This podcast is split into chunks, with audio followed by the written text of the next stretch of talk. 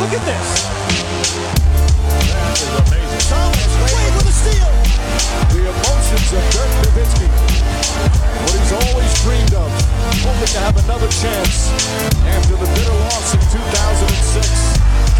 Watch the play.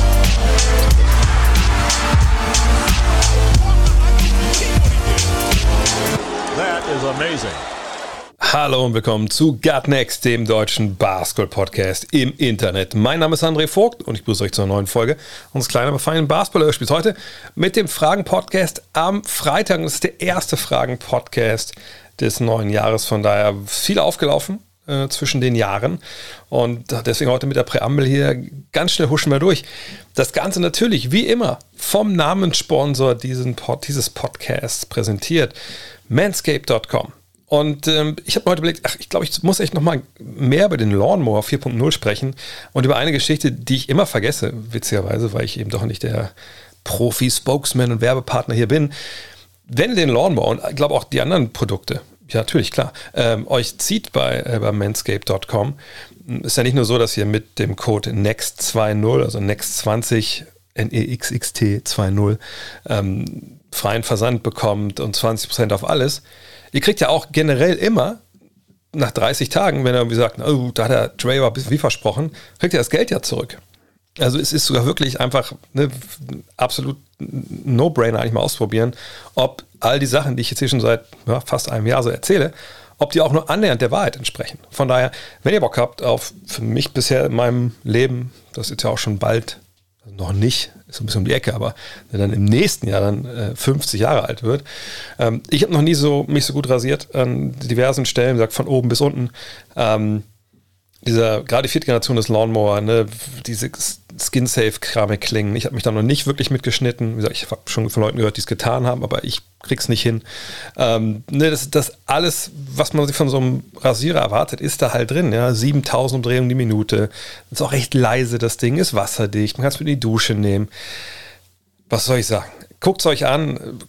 Ich hätte fast gesagt, kostet ja nichts, kostet natürlich schon Geld, aber ne, wenn ihr sagt, innerhalb von 30 Tagen, ne, sorry, Lügner, Lügenpresse, Podcast, dann schickt zurück, kriegt die Kohle wieder. Alles kein Thema. Und ähm, ja, von daher würde mich freuen, wenn ihr den Code NEXT20 da einlöst und euch danach freut über einen rasierten Körper. Ist ja auch was.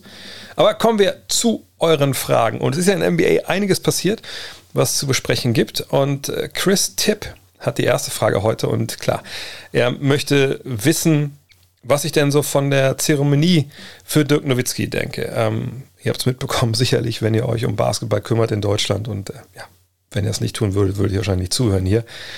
Dirks Nummer wird nicht mehr vergeben von den Mavericks. Das war ja eigentlich eh schon klar.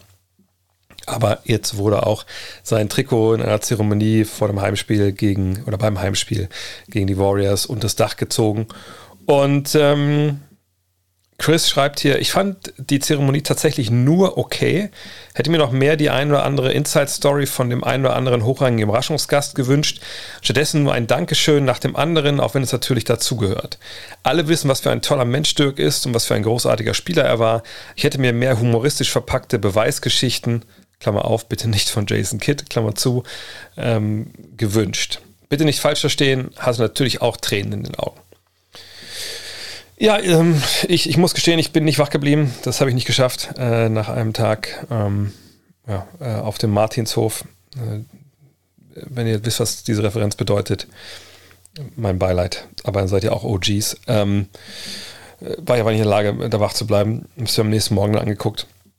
Und ähm, ich habe ja momentan relativ viel so zu tun mit, mit Leuten, deren Karriere zu Ende ist hatte ich ja zwar eh, wie schon immer, wir haben ja immer auch in der Five äh, Legendengeschichten geschrieben, aber jetzt gerade auch durch Hall of Game, ähm, wo ich ja gerade in der nächsten Doppelfolge dran bin, die zu produzieren, da guckt man natürlich viel auf YouTube, was man so findet. Und, und, und wenn man O-Töne von den jeweiligen Protagonisten finden möchte, die ja, also qualitativ hochwertig sind, also eine guten also Qualität überhaupt aufgenommen und dann eben auch ohne Musik und so im Hintergrund, wo direkt dann die GEMA kommt, dann landet man zwangsläufig bei solchen Reden, zu solchen Anlässen, also ne, Jersey Retirement, Hall of Fame Speech, ne, das hätte ich auch immer sehr gerne genommen.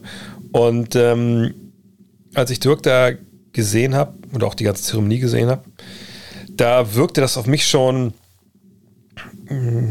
ja, also schon getragen, natürlich wie solche Momente eben auch sind, aber auch jetzt nicht unbedingt wie was wirklich total Besonderes, dass man jetzt sagen würde, okay, ähm, also das wird ewig im Gedächtnis bleiben. Das war auch nicht schlimm.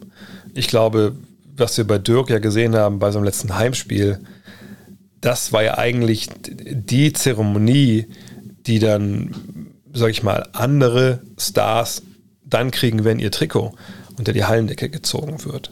Ähm, deswegen fand ich das damals, also vieles schon vorweggenommen wurde von dem, was es jetzt halt da zu sehen gab. Und ähm, das jetzt so ein bisschen getragen war, ähm, scripted. Meine Dirk war ja das beste Beispiel. Ne? Also, wenn man den Kontrast mal sieht, letztes Heimspiel, er steht da, ne, wirklich auch, wie soll ich das sagen, emotional nackig ähm, und, und sagt einfach das, was ihm in dem Moment gerade äh, über die Zunge rollt und was hier auf der Seele brennt. Und jetzt bei dieser Zeremonie liest er ab.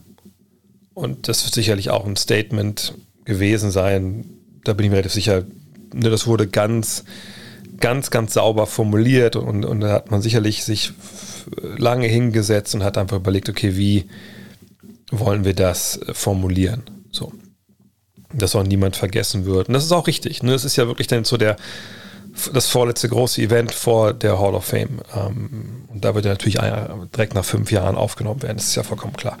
Ähm, von daher, ich, ich, war nicht überrascht, dass jetzt nicht so äh, insiderig wurde. Ne, Dirk selber hat ja so ein paar Geschichten erzählt, aber ähm, die kannte man entweder schon oder es waren eben Geschichten, die jetzt ja natürlich auch nicht so auf, auf die ganz humorige Nummer aus waren. Stephen Nash hat ein paar ganz schöne Sachen erzählt äh, in diesem Video da von, äh, was war das, von Ballies oder Bollies, wie sie heißen. War alles in allem, war es jetzt für mich nicht so ein Tearjerker. Also ich hatte keine Tränen in den Augen. Ähm, sicherlich, weil ich auch schon ein verbitterter alter Mann bin, aber man hat mit Dirk, oder zumindest wenn bin ich mit Dirk, ähm, stand jetzt andere Momente, wo äh, ja, es emotional wurde. 2011 natürlich die Meisterschaft, Olympia, die Qualifikation 2008 in Athen, aber eben auch das letzte Heimspiel.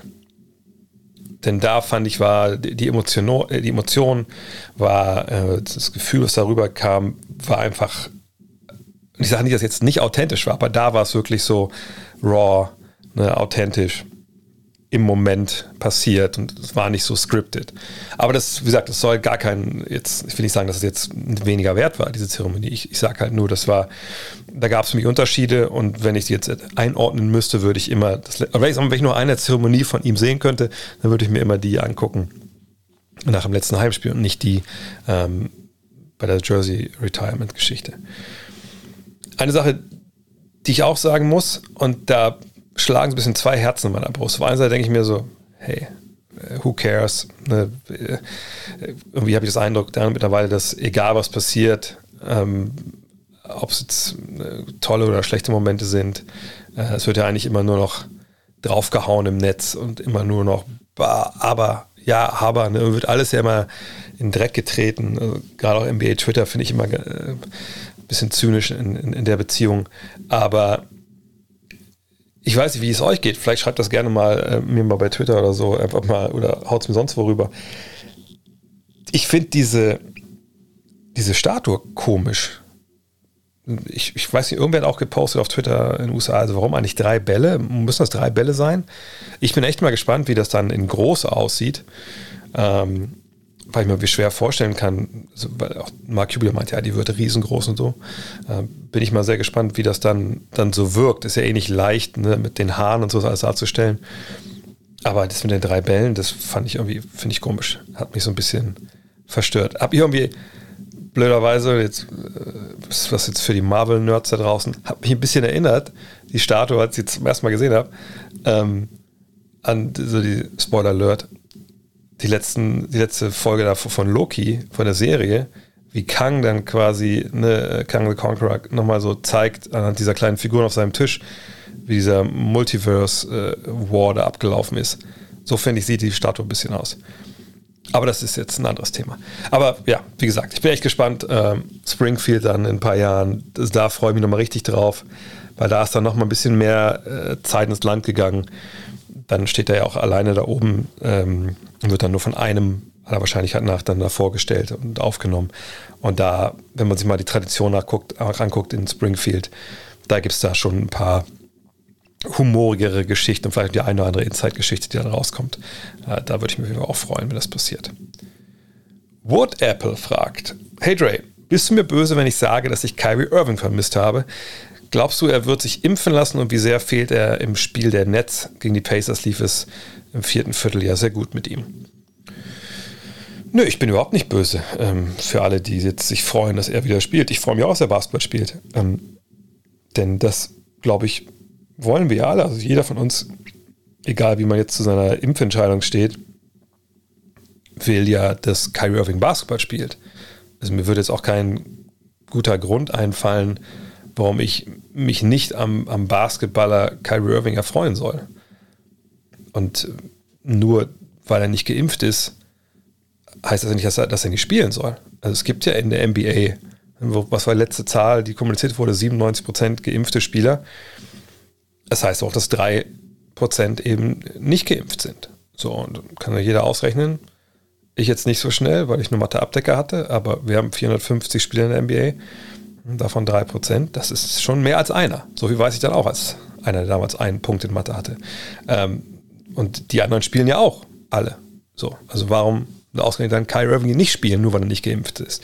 Das hat für mich ja auch nie Sinn gemacht. Ich habe ja auch schon ein paar Mal gesagt, dass dieses Gesetz da in ähm, in New York, ich glaube in LA und San Francisco ist es ja auch so, dass es halt an, an Double Standard und, und Heucheleien nicht zu überbieten, dass man sagt, nochmal, ich nehme mal Adele als, als Beispiel, ich weiß nicht, ob die geimpft ist oder nicht, aber du sagst, ja, Adele hat hier ein Konzert, die ist nicht geimpft, aber die darf ruhig äh, spielen hier im Innenräumen, weil die kommt von außerhalb, aber wenn Billy Joel, der denke mal, der lebt noch in New York, oder? Wenn der sagt, ich spiele wieder im Madison Square Garden, die sagen, ja, bist du aber geimpft? Äh, nein oh, ja, dann geht das nicht. Naja, das ist natürlich, also mehr mit zweierlei Maß kann man ja gar nicht messen. Von daher, nee, ich freue mich total, dass er wieder spielt. Ob das jetzt gut ist für die Nets im Sinne von, ne, kriegen die es dann gemanagt, quasi zwei Rotationen zu haben, zwei Mannschaften zu haben. Ne, die eine Mannschaft halt mit drei überragenden Scorern, die natürlich auch voneinander profitieren sollen und können und müssen, um den maximalen Erfolg zu haben. Und auf der anderen Seite dann halt eine Rotation mit nur zwei von diesen Stars und wie sieht das dann in den Playoffs und so aus, dass diese Problematik, die ist ja weiterhin da. Aber dass man sich nicht freut, dass Kyrie Irving Basketball spielt, das könnte ich ehrlich gesagt nicht verstehen. Also, weil das ja nichts mit seinem Impfstatus zu tun hat. Und ich glaube auch nicht, dass wir hier an einem Punkt sind, oder nee, kann ich auch noch header formulieren, wir sind nicht an einem Punkt, wo man sagen muss, aber man muss jetzt aber hier das Werk vom Künstler trennen. Also das wäre Hanebüchen. Ne? er hat eine Entscheidung für sich getroffen. Das mögen nachvollziehbare oder komplett nicht nachvollziehbare Gründe sein, aber es ist ja egal, er hat nichts verbrochen in dem Sinne. Er ist in Zeiten von Omikron jetzt auch ähm, keine großartig größere Gefahr, seine Teamkollegen anzustecken. Das lese ich immer mal wieder, aber das, das stimmt ja nicht. Ne? Also natürlich, ne, ungeimpfte die äh, haben aller Wahrscheinlichkeit nach, wenn man es momentan in Studien so lesen kann, höhere äh, die, die, sind, sag mal, die stecken wohl mehr oder besser oder länger äh, andere an. Okay, ne, das mag so sein. Aber für ihn gelten ja dann andere Regeln als zum Beispiel für geboosterte Spieler. Ne? Er wird ja dann schon öfter getestet als ungeimpfter. Ne? Äh, da gibt es andere Auflagen so. Ne? Also von daher dass er jetzt dahin geht und so eine tickende Zeitbombe ist, das, das stimmt ja nun mal auch nicht. Zumal er auch jetzt schon infiziert war. Von daher, nee, lass uns freuen, dass er guten Basketball spielt und gucken wir alle gespannt und gebannt nach, äh, nach Brooklyn, wie das da äh, funktionieren wird. Und da hat auch Philipp noch eine Frage zu. Er möchte wissen, angesichts des Comebacks von Kyrie Irving, denkst du, dass der Hintergedanke der Netz sein könnte, dass ein, sein Trade-Wert durch gute Leistung wieder zu steigern und eventuell einen anderen, im Optimalfall geimpften Spiel zu verpflichten, oder hältst du es für unrealistisch, dass man einen Spieler von Kyries Kaliber abgibt, auch wenn er nur die Auswärtsspieler am Start ist? Wenn ja, für welche Spieler würde man sowas realistischerweise in Betracht ziehen? Ähm, also ehrlich gesagt glaube ich nicht, dass man da so ein Kalkül dahinter hat und denkt, ach komm, wir lassen den mal ein bisschen spielen und wenn es gut läuft jetzt, und es ist ja auch nicht mehr viel Zeit, also meine Trade Deadline ist am 10. Ähm, Februar. Ich gucke mal kurz nebenbei, deswegen klickt das hier wahrscheinlich im Hintergrund jetzt. Ich gucke mal kurz, wie viele Heimspiele Spiele, oder wie viele Auswärtsspiele, besser gesagt, die Netz eigentlich noch bis zum 10. Februar haben. Also sie spielen noch in Portland, in Chicago, in Cleveland, in Washington, in San Antonio, in Minnesota. Da sind wir bei sechs. Dann sieben bei den Warriors, acht Phoenix, neun Sacramento, zehn Utah, elf Denver, ja, und am 10. spielen sie gegen Washington. Also sie haben jetzt elf Spiele oder elf Spiele hätte man jetzt Zeit, zwölf mit dem Spiel gegen Indiana, äh, um sich klar zu werden, dass man vielleicht Kyrie Irving sich holen will. Ähm, klar, das kann natürlich reichen. Ich denke auch, dass die Kollegen in der NBA, die was zu sagen haben, die über Kader entscheiden, mit der Arbeit von Kyrie Irving vertraut sind. Aber ich kann mir ehrlich gesagt nicht vorstellen, dass da, wie gesagt, dieses Kalkül hinter steht. Äh, wir stellen jetzt ins Schaufenster und dann mal gucken, was wir für den kriegen. Denn im Zweifel kriegst du ja hier nicht äh, 4 Cents on the Dollar, also kriegst nicht den kompletten Gegenwert, den du eigentlich für so ein ähm, Abo All-Star bekommen solltest, sondern du wirst weniger kriegen. Ne? Und warum sollst du es dann machen? Natürlich, ne? verstehe, dass man denkt, wenn er die Auswärtsspiele nicht spielen kann. Aber die Auswärtsspiele, und das muss mal bedacht werden, die dann wirklich zählen, also in den Playoffs, da reden wir dann von Mitte April, was dann die erste Runde wäre, Mai, Juni, ne, zweite Runde Conference Finals, Finals. Und da haben wir natürlich schon längst wieder wärmeres Wetter. Wir haben einen saisonalen Effekt, den wir eigentlich überall gesehen haben auf der Welt zuletzt, wenn es um ähm, ja, Covid ging. Auch in, in, äh, in Südafrika äh, ne, hat man das jetzt ja gesehen und sieht man jetzt, dass auch das da runtergegangen ist, was man auch so ein bisschen natürlich an der Saisonalität wohl festmachen kann von daher glaube ich, dass die Chance, ehrlich gesagt, dass wenn Omikron und gerade ne, berichtet ja New York City da die eigenen traurigen Rekorde aus dem äh, Vorjahr, ähm, wenn das, die Inzidenz runtergeht so weit, dass man diese, diese Regelung nicht mehr braucht, dann bin ich mir relativ sicher, dass die auch fällt. Irgendwann dann Richtung Sommer und äh, dann hat man eventuell gar kein Problem mehr mit Kyrie Irving. Also im Sinne von, dass er jetzt irgendwie nicht spielen kann oder so. Und das muss man auch im Hinterkopf behalten, dass sicherlich die Nets ähm, Verbindungen haben oder Connections haben ins, ins äh, Rathaus äh, von New York City und auch zum neuen, ähm, äh, zum neuen Bürgermeister. Die werden sicher auch mal einladen in irgendeine Suite und dann mal fragen, wie er das denn sieht im Sommer, wenn dann die Inzidenz gedrückt wird die werden auf jeden Fall einen guten, guten Einblick haben, wie da die Administration in, in New York City das halt sieht. Und ähm, selbst wenn man da jetzt auf Beton trifft, würde ich nicht vermuten, dass man ihn tradet. Weil eigentlich, wenn du Kyrie Irving tradest, dann tradest du ihn nur für, für andere Abo-All-Stars. Und dann beißt sich die Katze da wieder in den Schwanz. Auch wenn er bei jedem anderen Team, außer jetzt bei den Knicks, äh, ja, Heimspiele mitmachen könnte oder halt die, die Lakers, Clippers und, und ähm, Warriors, obwohl ich nicht weiß, ob da diese, diese äh, Mandates noch, noch, in, noch ja, einfach noch wirksam sind oder ob die schon abgelöst wurden, keine Ahnung. Aber ne, wer holt sich denn einen Spieler für einen wirklich anderen Abo-All-Star, der nicht nur diese Saison, auch eine Saison zuvor so ein bisschen äh, ja, instabil war und nicht immer da war. So, ne, du willst ja so einen Trade für einen Superstar, der muss ja sitzen. So, von daher kann ich mir jetzt schwerlich vorstellen, dass wir da einen Kyrie Irving Trade sehen, wenn ich ehrlich bin. Nils York fragt, werden sich die New York Knicks deiner Meinung nach noch steigern und die Playoffs erreichen? Wird Julius Randle wieder abliefern? Auch wenn Kemba Walkers beste Zeit vorbei ist, kann er noch eine gute Rolle bei den Knicks spielen, oder? Das Christmas Game wolltest du ja richtigerweise nicht zu hoch hängen. Grüße aus Köln. Ja, Grüße nach Köln. Ähm, ich habe ja vergangenes Wochenende glaube ich, mein zweites oder drittes Knicks-Spiel dieses Jahr kommentiert, natürlich auch ein paar Spiele mir angeguckt äh, in der Vorbereitung darauf. Und ähm, die Knicks sind für mich so ja, mit die größte Enttäuschung wahrscheinlich in der NBA momentan. Ähm, nicht, weil ich jetzt gedacht hätte, oh, also 19 und 20, wo sie momentan ja stehen, das ist total unmöglich, dass sie da landen. Nee, einfach die Art und Weise, wie dieses Team halt momentan Basketball spielt. Und momentan ist es auch natürlich so, dass da viel gefehlt hat zwischen wegen Covid und so. Ne, das ist immer auch schwer ein bisschen zu trennen, wenn man so Auftritte von Teams halt sieht. Ich glaube auch, dass jetzt jemand wie Derrick Rose länger ausfällt, verletzt, ist natürlich auch schwierig, weil ich glaube schon denke, dass das ein Leader ist, der gerade die zweite Fünfte echt angetrieben hat. Aber ich erkenne einfach in vielerlei Hinsicht da jetzt nicht die Mannschaft aus dem vergangenen Jahr wieder. Ja, Randall, der sich zwischendurch ja so ein bisschen gefangen hatte, finde ich, es ist weg von dem gekommen, was ihn eigentlich so stark gemacht hat in der Vergangenheit. Also ne, vergangenes Jahr, klar, ein exzellenter Sprung der Dreierquote drin gewesen. Aber dieses Jahr wirkt er auf mich oftmals so wie einer, der sich zu sehr in seinen Dreier verliebt hat.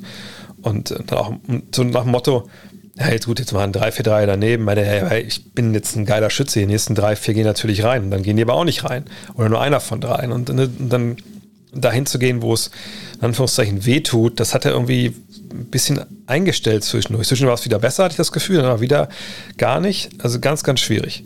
RJ Barrett, klar, der Game war ein Wahnsinn, den er da vergangene Nacht gebracht hat, aber auch da muss man sagen, puh, da, also da hätte ich mir auch vielleicht ein bisschen mehr erwartet. Gerade jetzt auch in der Zeit, wo vielleicht dann auch die anderen gefehlt haben. Sicher, der Mann ist auch erst 21, aber trotzdem, ich, ich würde mir einfach ein bisschen mehr wünschen. Aber vielleicht war jetzt ja dieser, dieser Game Winner auch so, so eine Initialzündung.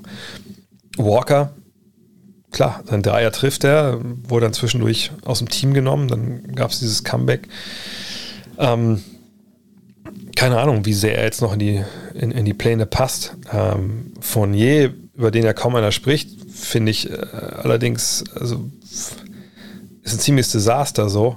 Äh, vor allem halt hinten und der Kombination mit Walker zusammen ist wahrscheinlich auch nicht gut gewesen. Wie gesagt, Rose ist gerade verletzt. Burks finde ich super. Quickly finde ich, ja, finde ich schade, dass da auch nichts passiert ist. Toppin ist äh, ganz okay reingekommen die Saison, gut reingekommen. Jetzt stellenweise aber auch wieder so, ja, fragt man sich, ist der auf dem Feld? Robinson, äh, ja, geht auch nicht so richtig voran. Und was ich aber vor allem finde, und, und, und, das weiß ich halt nicht, ob man das retten kann mit den Spielern, die man da jetzt hat, weil ich nicht weiß, was da intern vor sich geht. Aber ähm, ich fand vergangene Woche gerade gegen, äh, gegen äh, die Raptors das so erschreckend, auch in den Spielen, die ich davor gesehen habe, dass einfach stellenweise der Fight halt fehlt. Und ich, ich denke, für ein gutes Knicks-Team, und jetzt ja, wissen wir alle, in den letzten Jahren gab es da nicht viele von. So. Aber für ein, für ein gutes Knicks-Team und für ein gutes, noch nicht mal ein gutes, für ein normales Team, das von Tom Thibodeau äh, gecoacht wird, was da immer das Fundament ist, ist eben harte, ehrliche Arbeit. Ne? No Nonsense, rausgehen, ballern. So, ne? Und damit meine ich natürlich auch, auch vor allem defensiv. So. Und ähm, wenn man jetzt sich mal anschaut, wie sich das darstellt bisher dieses Jahr, dann sieht man, naja, defensiv, das ist einfach, ja, es ist, ist nicht mal so, dass die einfach grandios schlecht verteidigen und man sagen würde, ja gut, äh, da kann man nichts mehr machen, sondern ich, ich finde einfach, sie sind so uninspiriert, sie haben nicht diesen zweiten, dritten Level in ihrer Verteidigung, den sie vergangenes Jahr noch hatten. Und was meine ich mit zweiten, dritten Level? Also, ich habe letztes Jahr auch mal über Übertragung gesagt, dass viele NBA-Verteidigungen sind trotzdem immer noch relativ analog. Also so zumindest diese Middle-of-the-Road-Verteidigung halt. Ne? Also, ach, muss ich hier helfen, helfe ich jetzt hier mal. Äh, helfe ich nicht, helfe ich nicht. Äh, was wollen wir hier jetzt spielen? Eis, okay, spielen wir Eis. Äh, hier steppen wir raus, steppen wir raus im Pick and Roll. Und das ist quasi so, als ob die irgendwie, was weiß ich, irgendein Computer, ne, fütterst denen halt ne, so eine wenn, wenn, dann Formel und dann ne, wird das danach ausgeführt. Und die Nix vergangenes Jahr fand ich, waren defensiv einfach so, ach, so weit vorne im Sinne von, die haben verstanden, was Thibodeau von denen wollte. Ne? Thibodeau hat in die Reihen bekommen, dass die Situation defensiv gelesen haben, dass sie selber Entscheidungen getroffen haben, die eben nicht nur 1 und 0 waren. Haben die Zwischenräume gespielt, haben eine Offense manipuliert und das, das sehe ich irgendwie alles. Dieses, wenn ich es überhaupt sehe, sehe ich, das habe ich bisher nur Ansätzen gesehen. Und dann sieht man immer mal wieder auch einfach Leute, die so pennen oder einfach, denen es auch egal zu sein scheint und die Intensität fehlt. Und dann bricht das alles ein bisschen wie so ein Kartenhaus zusammen. Und, und vorne halt diese, diese Idee, die man ja nachvollziehen konnte, mit Walker und Fournier eben so ein offensives Gegengewicht zu bekommen für Randall, dass man auch mal aus dem Backcourt kreiert und eine Würfwand mit kreiert, das also ich habe das Gefühl, die beiden kreieren halt vor allem für sich selber. Was ja auch nicht so schlimm ist, nur so richtig kreiert halt auch keiner bei denen für irgendwen. Und, und das ist eben auch so ein bisschen schwierig. Dann noch die Problematik, erste fünf Fui, zweite fünf Hui, aber jetzt ne, die ganzen Verletzungen, Covid und so. Ich bin gespannt. Und, und mir dünkt so ein bisschen, ich habe es ja auch am Mittwoch ähm, mit Len Werle in der ähm, Rapid Reaction besprochen, dass ich denke, ja man, vielleicht ist es dann doch wenn man das Team jetzt so sieht, Zeit zu sagen, ey, können wir ein großes Rad drehen? Was ist mit Ben Simmons? Können wir den irgendwie bekommen? Ich habe ja auch einen Deal da irgendwie auf den Tisch gelegt mal, wo ich auch nicht denke, dass der jetzt super realistisch ist, aber wer weiß. Und äh, mal gucken. Ich ähm, würde aber trotz allem jetzt nicht sagen, dass die Knicks nicht in die Playoffs kommen. Also bei Tom Thibodeau kann man, glaube ich, sicher sein, der wird jetzt da rumfeilen und gucken, was irgendwie geht.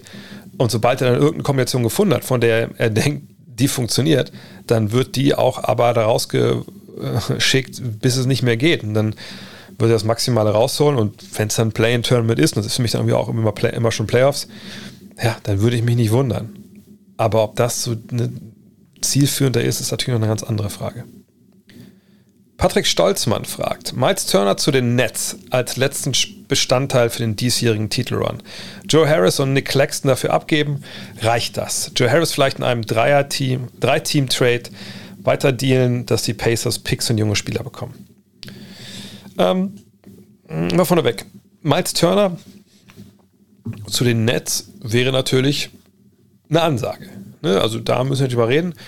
Wenn man das hinbekommen würde, ja, dann würde ich davon ausgehen wollen, dass die wahrscheinlich dann auf Anhieb Top-Favorit sind und wirklich, wirklich, wirklich dann, äh, sage ich mal, wenn wir jetzt davon ausgehen, dass eventuell auch der gute Kyrie Irving dann Auswärtsspiele machen kann in den Playoffs, dann würde ich sagen, die sind vielleicht nicht unschlagbar, aber relativ nah dran, weil ich dann eine Rotation sehen würde. Klar, du fängst mit Harden, du fängst mit Irving an zusammen äh, auf der 3 fehlt natürlich dann ein Joe Harris, äh, aber ist in dem Sinne jetzt auch, glaube ich, gar nicht so wild. Dann hast du halt irgendwie vielleicht einen Bruce Brown, der dann da startet, ähm, oder du schiebst Durant da hoch und spielst dann mit Marcus Aldridge und mit äh, dahinter eben äh, noch deinem, deinem Neuzugang mit Turner. Ähm, oder man kriegt noch irgendwo sicherlich äh, einen Flügel, der halbwegs Dreier schießen kann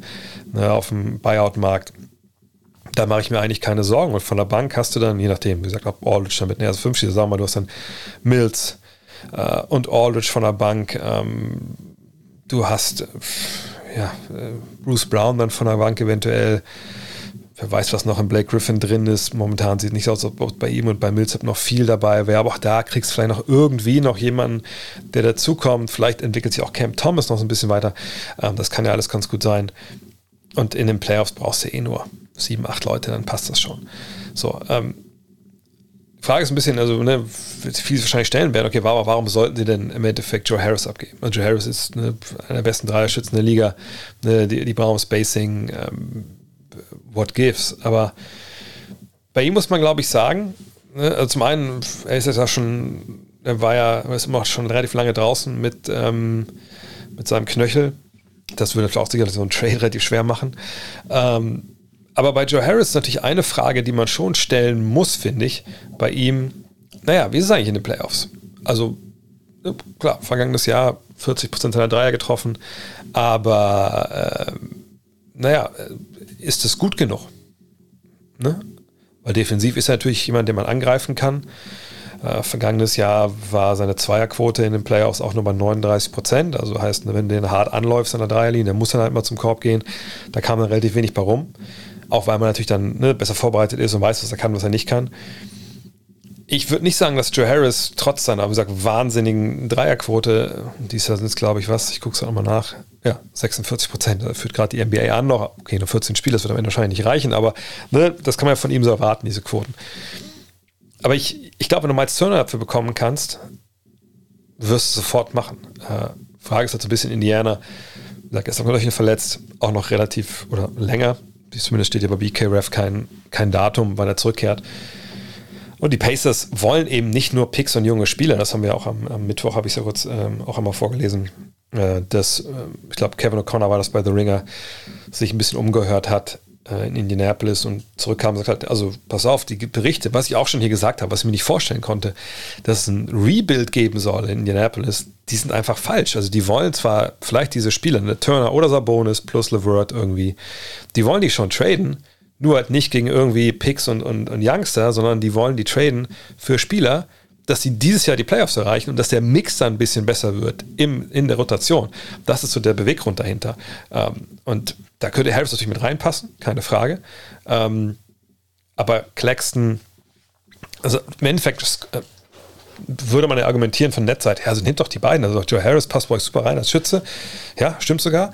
Ähm, aber Nick Claxton, ja, der, der wird sich noch entwickeln zum Ringbeschützer etc. Naja, aber das ist ja ein Projekt äh, nach wie vor und, und dann nur Harris für Turner wäre mir wahrscheinlich ein bisschen wenig, wenn ich ehrlich bin, ähm, wenn ich Indiana wäre. Von daher müssen wir mal abwarten. Uldarius fragt, nachdem die Cavaliers eine der großen Überraschungen der Saison sind, für wie wahrscheinlich hältst du jetzt noch einen Buyout von Kevin Love?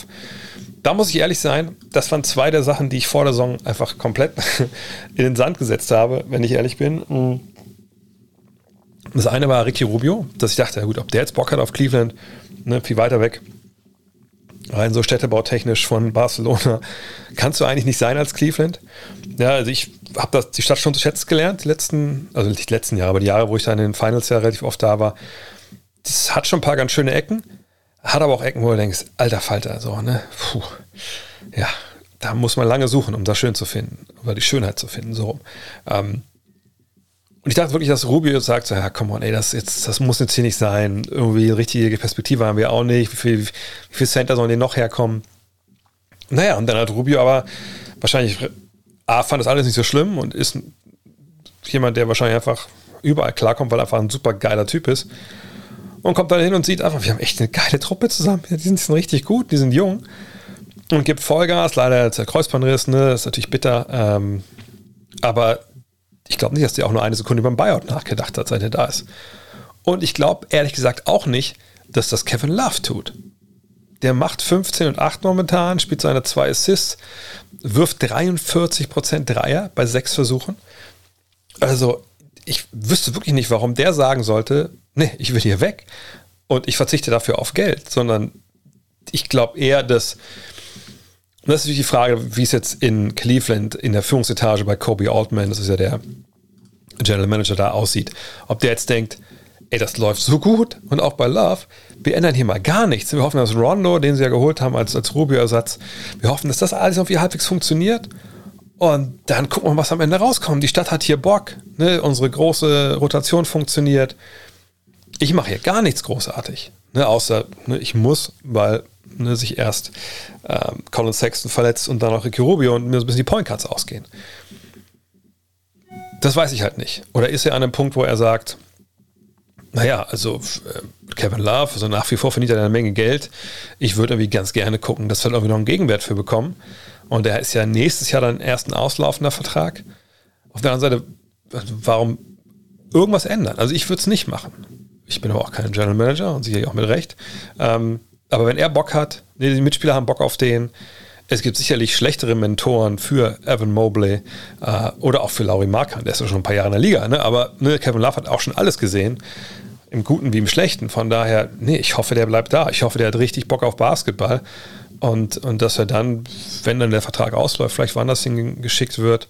Aber jetzt, ich, also ich war echt sicher, dass es irgendwie ein Buyout gibt, aber jetzt, gesagt, lag ich auch komplett falsch.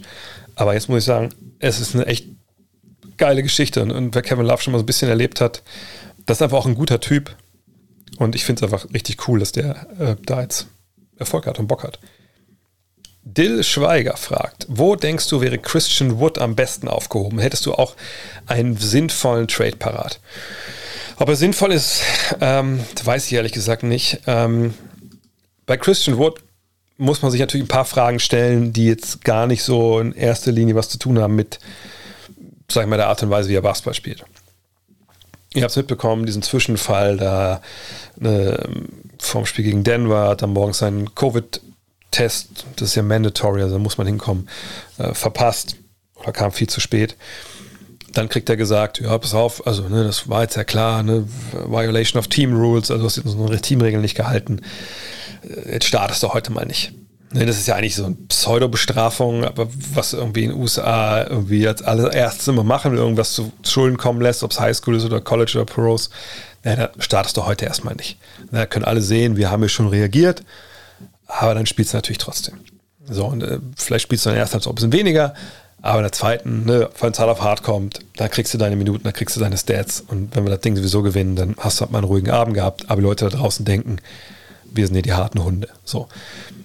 Aber dann kam es ja in der Halbzeit äh, zu diesem Zwischenfall äh, mit, ähm, mit Kevin Porter Jr. und John Lucas und dann auch, auch Wood hat dann gesagt, ja, wie zwei Halbzeit spielen, haben wir auch jetzt irgendwie keinen Bock, wenn ihr mich nicht zu Anfang an spielen lasst. Naja, und wir haben dann bei Triple Threat darüber gesprochen am Mittwoch. Und das war eigentlich das erste Mal, dass, dass Christian Wood so in der Art und Weise auffällig wird. So. Und da frage ich mich wirklich, was ist denn sein Ruf so jetzt in der Liga? Also wer holt sich den denn ins Team? Und da habe ich auch gegrübelt, als ich für die Frage rausgesucht habe, okay, wer würde wirklich holen? So, denn das muss zum einen natürlich ein Trainerstab sein, der sich denkt, okay, also oder Trainerstab und Management, die müssen alle denken, okay, wir brauchen den. Ne, das ist ein Big Man, der, äh, der auch mal einen Dreier schießt, der scoren kann, kann seinen eigenen Wurf kreieren, brauchen wir. Okay. Dann muss man natürlich äh, sich denken, okay, also auch wenn er kommt, auch wenn er, er ist ein kleines, kleines Problemkind, keine Frage, aber wir haben hier starkes Coaching, wir kriegen den schon hin. Das ist ja bei vielen Trainern so, dass sie irgendwie denken, naja, der Spieler hat vielleicht seine Probleme gehabt, aber wenn er zu mir kommt, dann kriege ich den hin. Ne, das ist, glaube ich, auch so eine gewisse Arroganz, die jeder Coach bis in sich trägt. Es sei denn, man hat überhaupt null Bock auf sowas. Ähm, und dann, was ich aber am entscheidendsten fände, ist halt, du brauchst halt einen Kader, der wirklich nur so vor Veteran Leadership strotzt. Also wo klar ist, wenn du da hinkommst als Christian Wood und du bist so einer, so ein bisschen, willst deine Freiheit dir erhalten und äh, bist nicht so der Konformist und, du sagst auch mal was, wenn dir was äh, ne, auf der Leber brennt, so einfach weil du gerne mal irgendwie Chaos siehst oder sowas. Oder auch dich mal schnell disrespected fühlst. Dann ne, brauchst du einfach einen Kader, wenn, dass wenn der da hinkommt, der direkt sagt, oh wow, also hier weht ein bisschen anderer Wind. So, ne, guck mal hier, das sind Champions, das sind Veteranen, ey, die fand ich als Kind total gut, wie die gespielt haben. Oder keine Ahnung, das sind einfach, das sind Champs, die, die vor denen habe ich einfach Respekt. Naja, und wo findet man das jetzt? Das ist ja vom Basketballerischen überall irgendwie reinpasst, passt, klar. Ne? Man kann lesen, dass äh, Houston für ihn jetzt schon ein bisschen was will, also ne, wo so ein Erstrunden-Pick plus X. Und das soll sicherlich dann auch nicht unbedingt ein Erstrunden-Pick äh, im letzten Drittel der, der, ersten Runde sein. Auf der anderen Seite, da wird er dann wahrscheinlich kein nachliegen, denke ich mal, wenn ähm, Favoriten sich da jetzt äh, um Wood bemühen sollten. Aber wo ist, wie gesagt, ne, die Kombination da? Veteran Leadership, wir mal, das ideale Beispiel wäre Golden State. Ne, wenn er da hinkommt, also sag mal so, wenn er da die Fresse aufreißt, Junge, Junge, Junge. So, ne, also dann ist ihm eh nicht mehr zu helfen, ne, dann muss man auch einfach ganz klar sagen, gut, dann, dann ist vielleicht auch äh, so ein Trip oder eine Verpflichtung bei den Guangdong Southern Tigers vielleicht der nächste richtige Schritt so. Ne, also wenn du mit Draymond Green, wenn du für Green, für, für Curry, für Thompson, für Kerr, vor Adams, wie soll er heißen da, also Ron Adams, der Assistant Coach, wenn du da keinen Respekt hast und du Opfer dieser Dynasty, nehmen wir einfach jetzt mal der letzten Jahre, dann okay, dann, dann kann dir auch keiner mehr helfen. Aber ob die ihn jetzt brauchen und, und holen würden, würde ich nochmal bezweifeln wollen. Ich denke generell auch so, also Phoenix, Golden State, äh, Utah, Milwaukee, Brooklyn, Chicago, Chicago wäre vielleicht noch ein bisschen was anderes. Da könnte ich mir eventuell vorstellen, dass die über sowas zuschlagen, weil die einfach relativ kurz noch an der Bank sind. Brooklyn eigentlich auch. Ich denke, da hast du auch genug Leadership. Allerdings weiß ich nicht, ob man jetzt ne, neben dieser Distraction Kyrie Irving da noch was anderes potenzielles sich mit an Bord holt. Würde ich dann eher vielleicht nicht vermuten. Miami, denke ich, würde ihn nicht mit der Kneifzange anfassen. Memphis ist nicht interessiert, denke ich. Philly die haben Tobias Harris auf der quasi gleichen Position. Ich werfe einfach mal jetzt auf zusammen die beiden. Ähm, Dallas wäre in der Tat relativ interessant. Allerdings wüsste ich jetzt nicht unbedingt, was Dallas da geben könnte. Aber Dallas können wir mal im, Kopf, im Hinterkopf behalten. Ich denke, die Lakers werden sicherlich irgendwie den Hut mit ins Rennen werfen. Ähm, aber auch da, glaube ich, ist nicht so leicht, irgendwie einen Deal zu realisieren. Denver, denke ich, ist eher raus. Cleveland braucht nicht noch mehr Big Men.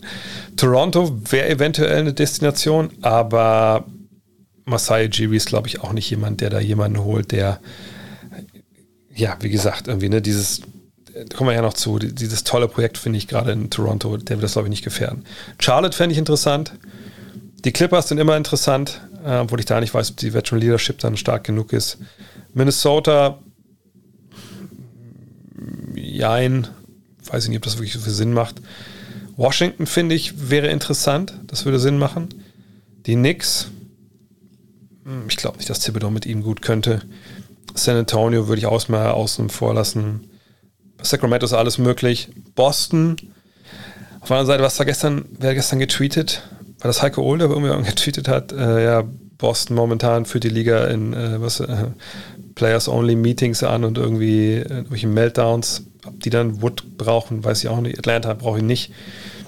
Portland, ja, weiß ich nicht, ob man da jetzt noch sich weiter verpflichten will, je nachdem, wie man die ganze Personalie um Damon Lillard sieht. New Orleans ist ein Clusterfuck, da müssen wir erstmal warten, bis Zion zurück ist. Indiana brauche ich ihn auf jeden Fall nicht, denke ich. Und vor allem braucht Rick Kral halt den nicht. Detroit wollte ihn ja nicht haben, als er gut war. Orlando braucht ihn nicht. Oklahoma City würde ihn sicherlich nehmen, wenn die noch einen Draftpick bekommen. Naja, und in Houston spielt er ja. Von daher, mal gucken, was, was Dallas oder so aus dem Hut zaubern können. Aber ich, ich finde es eine relativ schwere Situation, den zu traden. Ähm, und mal gucken, ich meine, Houston hat eine Menge Spieler, die sie da zur Liste haben. Eric Gordon, ähm, DJ Augustine, der ist, auch bei denen, oder? Ja, DJ Augustine, äh, Daniel Theiss natürlich. Also mal gucken, was da passiert. Da rechne ich ehrlich gesagt mit einigen Deals da in Houston. André Butscheike fragt, würdest du an der Stelle von Brad Stevens, Ben Simmons für Dennis Schröder und Jalen Brown traden? Smart und Simmons wären ein defensiver Albtraum für den Gegner und Tatum hätte mehr freie Hand auf dem Flügel und Simmons würde die Pace der Celtics erhöhen. Ja, würde sicher die Pace erhöhen. Auf der anderen Seite würde ich sagen, Smart und Simmons auf dem Feld, äh, die beide natürlich jetzt von der Dreierlinie aus vielleicht nicht die Top-Gefahr ausstrahlen. Ähm, ich würde denken, dass das offensiv komplett implodiert. Äh, und ist für Jason Tatum gut. Es ist schön, wenn er am Flügel jetzt nicht den Flügel nicht mit Jalen Brown tauschen, äh, teilen muss, wo ich mir eigentlich gesagt, eigentlich gedacht habe, dass der Flügel ja im Angriff zwei Seiten hat und da kann ja jeder auf einer Seite stehen. Ähm, Spaß zur Seite. Also ich glaube nicht, dass das irgendwie Jason Tatum äh, irgendwie äh, unleashen würde, wenn man jetzt Jalen Brown wegnimmt. Das war einmal Tatum sagt, jetzt lege ich jetzt 32, 10 und, und, und, und 6 auf. Nee, äh, ich denke, dass das defensiv, wenn man überlegt, dass man die Defensive von Schröder und Brown nimmt und sagt, okay, also Ben Simmons ist jetzt viel, viel besser, als das, was die beiden bringen können, zusammen mit Marcus Smart. Das, das glaube ich ehrlich gesagt nicht.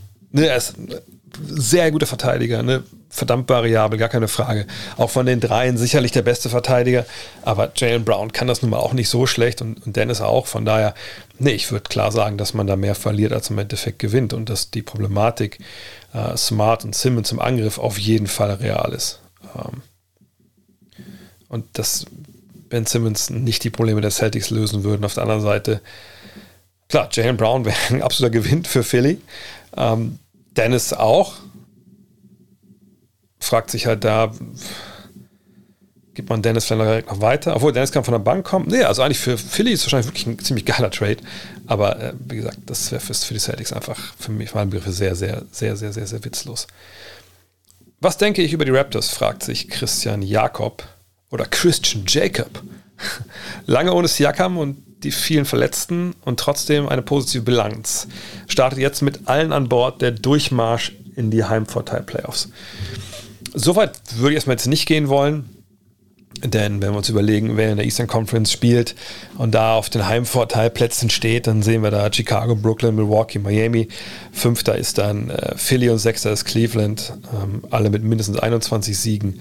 Und Toronto hat 18 Siege. Allerdings noch drei Spiele weniger als Cleveland, die da bei 21 und 17 stehen.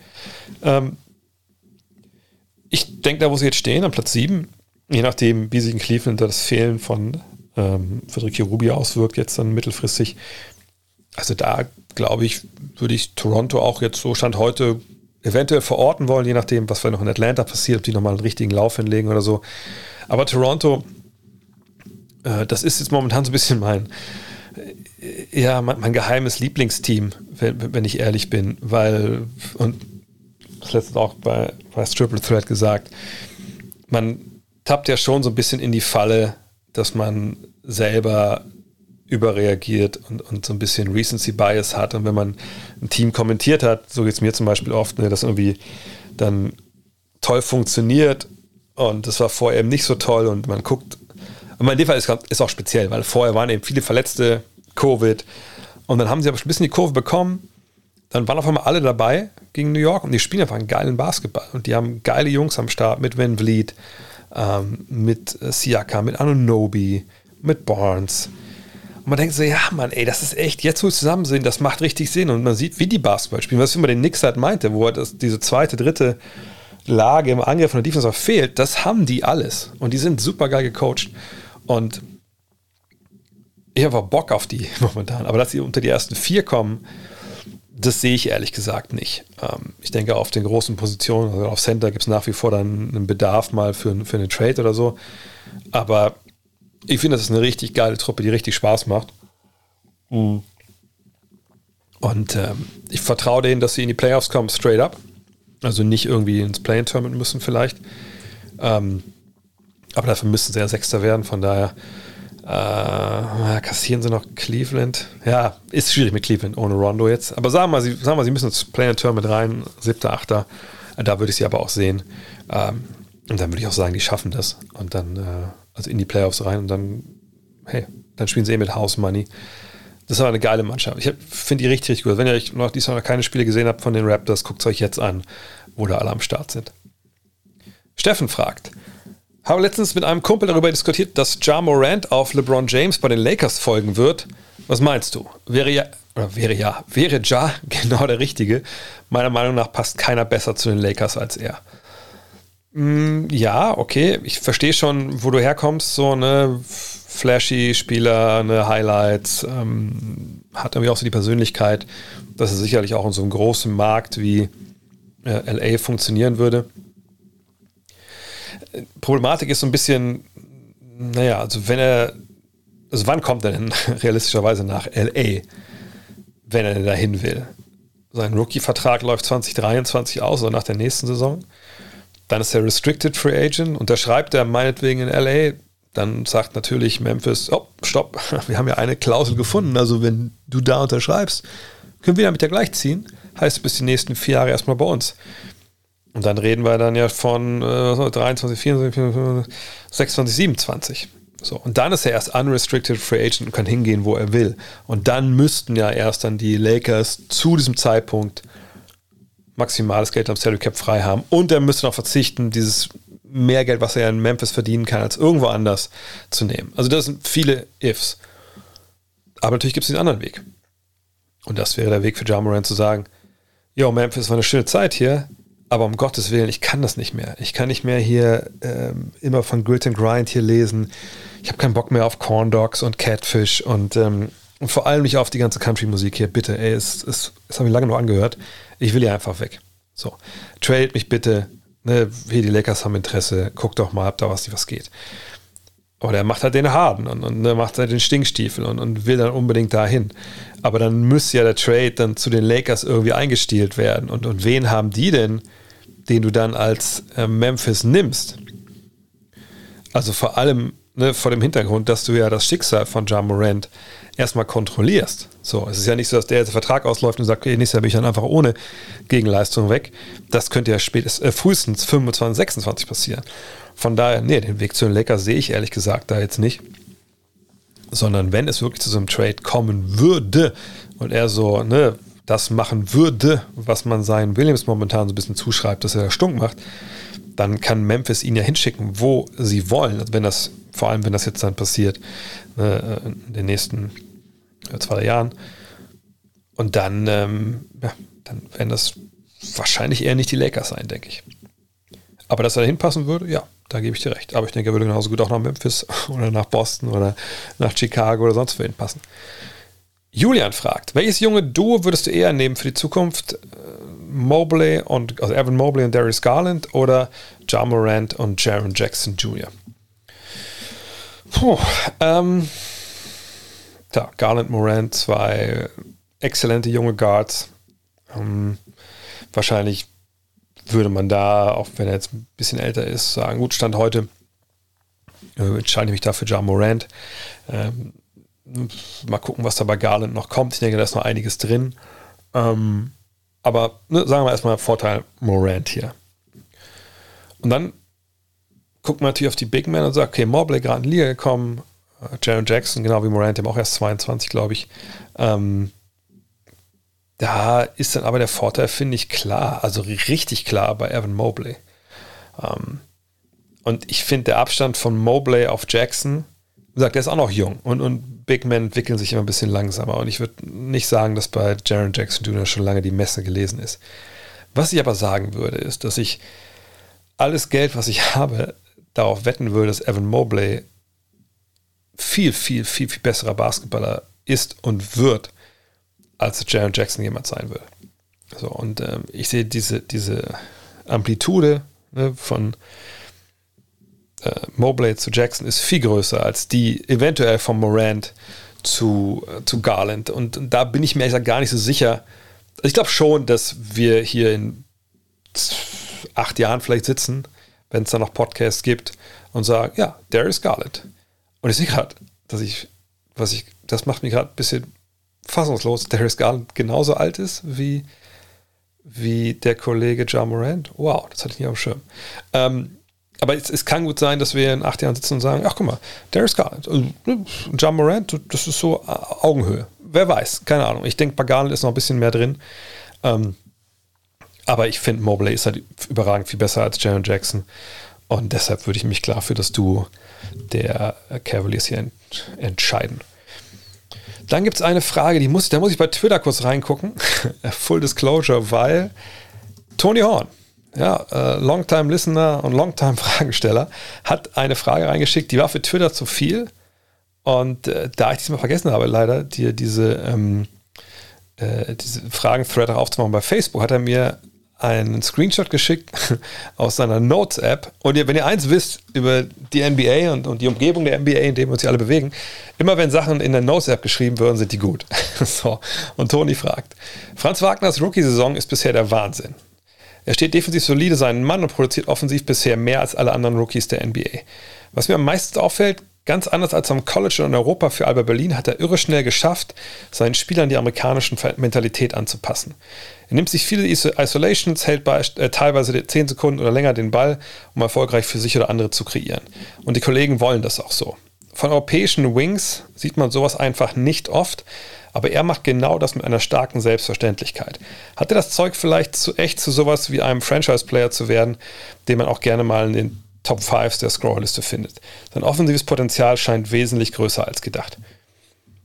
Ja, das ähm, ist auch so eine Frage, die ich mir momentan stelle und, und wo ich wirklich gespannt bin, wo die Reise dahin geht. Und da werde ich noch ein bisschen mehr mir auch von, von Franz jetzt noch angucken müssen.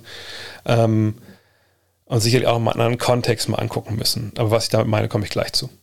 Ähm, es ist wirklich so, dass ähm, Franz Wagner mich komplett überrascht hat, so was die Offensive angeht. Ne?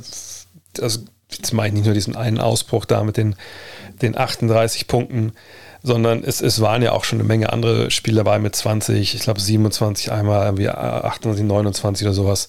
Ähm, und die Art und Weise, wie die Punkte gemacht werden, das beschreibt ja Toni auch ganz gut zwischendurch, ist echt bemerkenswert, weil ich ähm, ihn so abgespeichert hatte, aber das, ich habe auch jetzt nicht viel von ihm bei Michigan gesehen. Ne, solider Flügel, sicherlich äh, auch 3D befähigt irgendwann und auch in der Lage, Ball auf den Boden zu setzen, ne, rauszupassen nach dem Dribbling etc. Also Playmaking 3D, wenn ihr es so nennen wollt.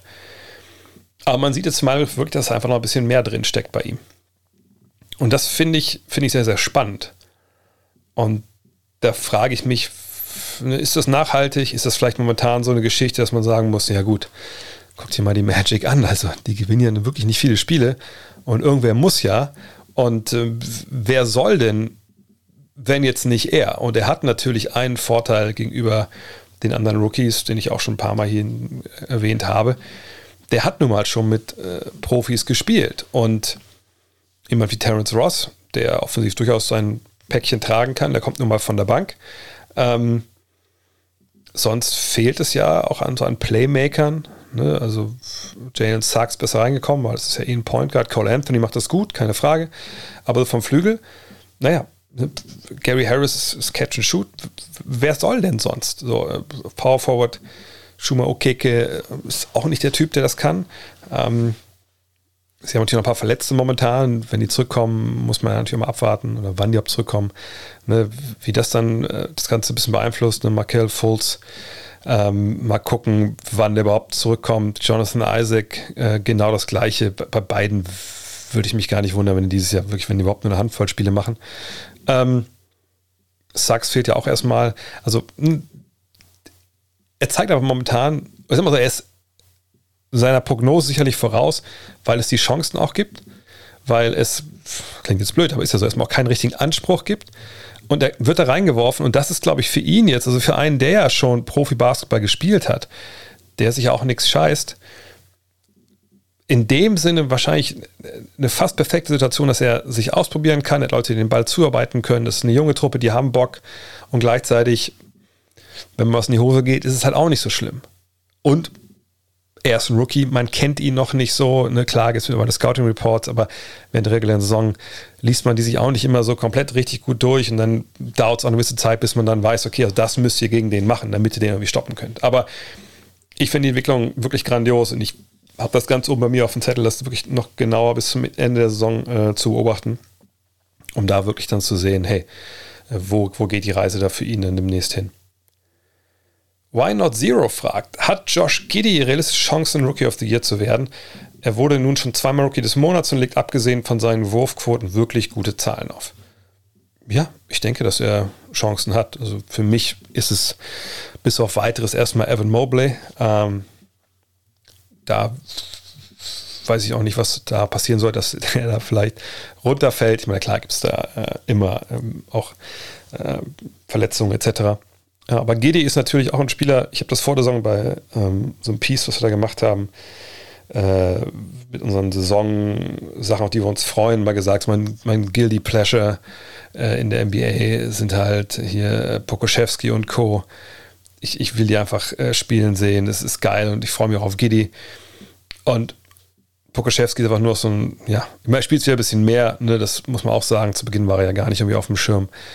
Aber Josh Giddy das ist so ein bisschen, kennt ihr diese, die, diese Highlight-Videos, die es stellenweise gibt, dann auf Instagram oder so, durch ein Highschool spielen, wo irgend so ein, dann meist natürlich ein Weißer rumläuft mit so, wie gesagt, längeren Haaren und man denkt, was macht der jetzt eigentlich da? Und auf einmal zieht er da so eine Show ab. Das ist ja eigentlich Josh Giddy, wenn wir ehrlich sind. Geiles Gefühl fürs Spiel, ne, die Pässe, die er spielt, die Vision, die er da hat. Das ist einfach schon grandios. Ne? 2 Meter 3 Point Guard. Da sind wir ja schon von der, vom Körper her so in, in Magic Johnson äh. Äh, und naja, Point Guard ist, wo wir jetzt, das ist einfach Ballhändler, ne, sagen wir nennen wir es mal so. Und äh, ist es alles super, was er macht? Nee. Äh, geht, geht alles, ne, also macht er viele Fehler? Natürlich macht er viele Fehler, aber das ist ja auch zu erwarten bei der Art und Weise, wie er spielt und für einen, der aus dem Ausland kommt. Der hat ja auch schon Profi-Basketball gespielt, das vergesse ich immer, glaube ich, dann, wenn ich immer über ähm, über Franz äh, rede, weil ich wahrscheinlich auch die, die, äh, die australische Liga das unterbewerte. Ähm, aber auch da bei ihm sieht man, dass er da schon eine gewisse Abgezocktheit hat, weil er eben schon mit Männern zusammengespielt hat. Allerdings denke ich, dass er ernsthaft, trotz der guten Zahlen, und da muss ich jetzt sagen, also, da verknappe ich die Diskussion jetzt schon sehr. Aber für mich hat er ernsthaft keine Chancen auf den Rookie of the Year Award. Ähm, weil für mich, ich will nicht sagen, das Rennen ist entschieden, aber Rookie of the Year ist natürlich auch immer irgendwie ein Award, wo am Ende des Tages, und das geht glaube ich für alle Awards mehr oder weniger, mit reinspielt, okay, hast du einen Teamerfolg? So. Und bei Rookie of the Years, wo es ja der einzige Award ist, wo wir ja diese Rookie of the Month Geschichte drin haben, da ist es ja eigentlich so, dass man das ganze Jahr halt guckt ne, und schaut, okay, ne, wer das ganze Jahr die besten Leistungen gebracht. Ähm, und eigentlich ist ja auch klar, dass Rookies eher bei schlechten Mannschaften spielen, also die guten zumindest. Aber wenn dieser Abstand so groß ist von Evan Mobley mit seinem Team momentan Sechster und wer weiß, wo die Cavs am Ende landen. Aber sagen wir mal, sagen mal, die kommen in die Playoffs. Und er ist eine ganz, ganz, ganz, ganz, ganz, ganz wichtige Schütze dieser Mannschaft mit der Art und Weise, wie er Basketball spielt. Und der Leute an seiner Seite, die eben auch den Ball in den Korb werfen, ne, die auch auf hohem Niveau halt auch spielen. Und wir haben Josh Giddy in Oklahoma City. Ja, das ist einfach auch äh, eine von eine Mannschaft, die natürlich einfach nicht richtig gut ist. Ne, wir haben Kate Cunningham in, Detroit, äh, wir haben Franz in, in Orlando. Da muss man sagen, naja, das sind Mannschaften, die haben keinen Anspruch auf irgendwas. Wer weiß, wo Oklahoma City, wenn sie vollkommen amok laufen, noch ins Play-In-Tournament kommen. Das glaube ich auch nicht. Das werden sie verhindern. Wissen konnten sie vergangenes Jahr auch. Ähm, dann finde ich einfach, ist diese, diese, diese, diese Diskrepanz, dass Mobley, äh, das ist ja kein Einzelsport, den wir hier spielen, sondern dass er in einem geilen Team, in einem geilen jungen Team, das eigentlich so nicht funktionieren sollte mit diesen langen Spielern, die sie haben, dass er einer dieser Hauptelemente ist, warum das funktioniert und auf einem Niveau in einer starken Eastern Conference, wo die in die Playoffs kommen. Aller Wahrscheinlichkeit nach. Da muss ich sagen, ist dann einfach, ich sage nicht, dass es vorentschieden ist, aber da muss eine Menge, Menge passieren, dass ich dann jemand anders davor ihm sehen werde. Und Josh Giddy, bei aller Qualität, die er hat, Ne, Wurfquoten wurden ja schon angesprochen. Aber dem mangelnden Teamerfolg und ne, er probiert es aus und das ist alles super. Aber ist für mich halt nicht Rookie of the Year, weil Evan Mobley, der probiert halt nicht nur aus, der liefert einfach auch schon auf richtig hohem Niveau ab. Wayne Schlegel fragt, wie kann es beim modernen Scouting den Teams noch passieren, dass brauchbare Spieler wie Desmond Bain oder aktuell Herb Jones bis ans Ende der ersten, bis in der zweiten Runde fallen? Ehrlich gesagt möchte ich das gar nicht so jetzt auf, auf die beiden Spieler beziehen, sondern ich würde da jetzt eher ein bisschen allgemeiner sprechen wollen. Und, und, und nochmal eine Sache wiedercoin, die ich eigentlich gefühlt auch jedes Mal sage, wenn es um die Draft geht. Vielleicht muss ich demnächst mal mit Tom Ahlert mal wieder ein bisschen, also auch die Fragen mal äh, da mal besprechen. Und äh, ja, mein Mantra ist ja immer, naja, eine Draft, da geht es nicht darum, dass der beste Spieler, deswegen geht er Nummer 1 ist der zweitbeste Spieler, drittbeste Spieler. So läuft das ja nicht. Also klar, gibt es Jahre, wo das so läuft, aber was oft vergessen wird, wenn man darüber spricht, wer wurde eigentlich da gedraftet, wer wurde wo gedraftet und wann, etc., ähm, vergisst man, dass es natürlich auch so einen gewissen Teamkontext gibt. Ne? Also ne, ich denke, die Portland Trail Blazers ziehen nicht Sam Bowie, wenn sie nicht schon Clyde Drexler haben. Dann ziehen die wahrscheinlich 1984 Michael Jordan und wir reden nicht über Sam Bowie über Michael Jordan und die Bulls kriegen nicht MJ. So. Das ist eine Sache. Ne? Das kann ne, immer ein Grund sein, warum man sich als Team X gegen Spieler Y entscheidet. Vielleicht hat man auch einen klaren Need irgendwie, den man da irgendwie erfüllen muss, den man, wo man irgendwie sich verstärken muss. Vielleicht ist es so, dass man denkt, okay, ähm, der Spieler war nicht bei uns beim Workout, aus welchen Gründen auch immer. Vielleicht wollte er nicht kommen, weil er dachte, wir sind zu weit hinten es gibt ja Spieler, die sagen, also ich worke nur hier für die Top 10 aus oder Top 15. Oder ein Agent sagt, ja gut, sagen wir, ne, Beispiel Oklahoma City. Also mein Spieler, äh, ich möchte nicht, dass er von Oklahoma City gedraftet wird, weil, naja, also das, das ist für, für, für, meine Begriffe keine gute Organisation momentan. Ich denke, äh, wir müssen alles tun, damit er da nicht landet. Also schicken wir ihn da gar nicht zum Workout hin. Die sollen ihn gar nicht großartig sehen. Punkt. Wenn sie trotzdem draften, gut, sollen sie machen, aber wir werden das nicht irgendwie noch befeuern. Das gibt es auch. Ähm, dann gibt es natürlich Scouting-Geschichten, die einfach aus irgendwelchen Gründen halt nicht funktionieren. Vielleicht haben sie den Spieler nicht, nicht oft genug gesehen. Ne, vielleicht hast du es wird ja nicht immer nur ein Scout sein, ein Super Scout, der sich alle Spieler anguckt, die irgendwie im Jahrgang sind, sondern das vielleicht ein paar Scouts, die gucken sich die Guards an, ein paar gucken sich, sich den Westen der USA, ein paar den Osten der USA und dann trägt man das zusammen, die ganzen Infos und vom Rest der Welt halt auch noch.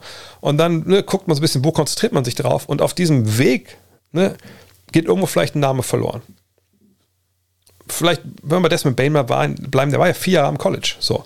Also heißt nicht, dass nicht nur, dass er ein Jahr jetzt nicht durchs Raster gefallen, sondern mehreren Jahren. So, und ähm, der war bei TCU, geiler Schütze. Ja, man hat einfach gedacht, so gut wird er nicht sein. Ne? Ich weiß nicht, ich weiß, dass Thor Mahler damals meinte, ja, der ist, er ist eigentlich super und er erwartet von ihm eine Menge, ne? Sleeper-Pick. Aber so ist es halt. Was auch ins Spiel kommen kann, sind halt nicht basketballerische Beweggründe. Was meine ich damit? Du kannst einen Spieler haben, der irgendwie äh, in, bei dir auch ist, und dann machst du mit dem ein Interview. Ne, es gibt ja da diese mehr oder weniger Psycho-Interviews, die stellenweise gemacht werden. Und irgendwie taucht eine Red Flag auf. Oder du sprichst mit dem Umfeld von den Spielern. Das wird ja gemacht, wenn Spieler in die engere Auswahl kommen. So, und dann, keine Ahnung, du sprichst mit irgendeinem Trainer und der sagt, ja, ich kann über den Jungen aber echt nichts Schlechtes sagen, aber da war die eine Situation damals so und so, so und so. Und dann wirst du vielleicht ein bisschen hellhörig so als Organisation und denkst, hm, was war da eigentlich los? Und dann hörst du vielleicht noch was anderes und irgendwie machst du dann so eine Verbindung, die eigentlich, die du nicht, nicht machen darfst. Ne? Ich weiß gar nicht, wo war, war das im Football, glaube ich mal. Da, äh, da gab es mal kontrovers, bei so einem Interview mal ein Spieler gefragt wurde, okay, deine Mutter, die hat ja als Prostituierte gearbeitet, oder? Und hatte sie, glaube ich jetzt richtig, glaube ich, war so, dass sie gar nicht, das gar nicht gemacht hatte. So. Ne? Und, und da gab es Kontroverse. Und dann draftst du diesen Spieler dann nach, nach so einer Geschichte. Ne? Und sag, was, wer weiß, was dann an dich rangetragen wird als, als Team, was du vielleicht glaubst, was du nicht glauben solltest. Und so kann man halt manche Sachen erklären. Aber, ich glaube, die Antwort, die Wayne hier hören will, andere auch, ist natürlich auch, es ist eben auch eine inexakte Wissenschaft. Und manchmal ziehst du aber die falschen Schlüsse. Wo du denkst, du nimmst einen Spieler, beispielsweise Desmond Bain. Der war schon relativ alt, als er jetzt gedraftet wurde. Du denkst, okay, ich habe einen Spieler, ich habe erst zwei Jahre jünger, bei dem sehe ich ähnliche Ansätze. Ich will diese zwei Jahre Entwicklungszeit mit dem haben, wir denken, der wird besser als Bane. Das gibt es halt auch. Aber da, wie gesagt, gibt es so viele Gründe. Äh, und ich finde es auch mal ganz gut, wenn Leute durchs Raster fallen, weil ich mir denke, ja, das zeigt eben auch, dass man eben nicht alles immer sofort sehen kann. Und dass es immer eine Sache ist, zu sehen, was ein Spieler jetzt kann und wie der jetzt Basketball spielt. Das finde ich relativ leicht. Aber die ganz große Kunst ist halt zu sehen, was kann aus dem werden und dann das Allergrößte ist halt, was wird aus dem, wenn wir den in den Fingern haben. Und das ist halt wirklich, stellen wir es einfach nicht leicht.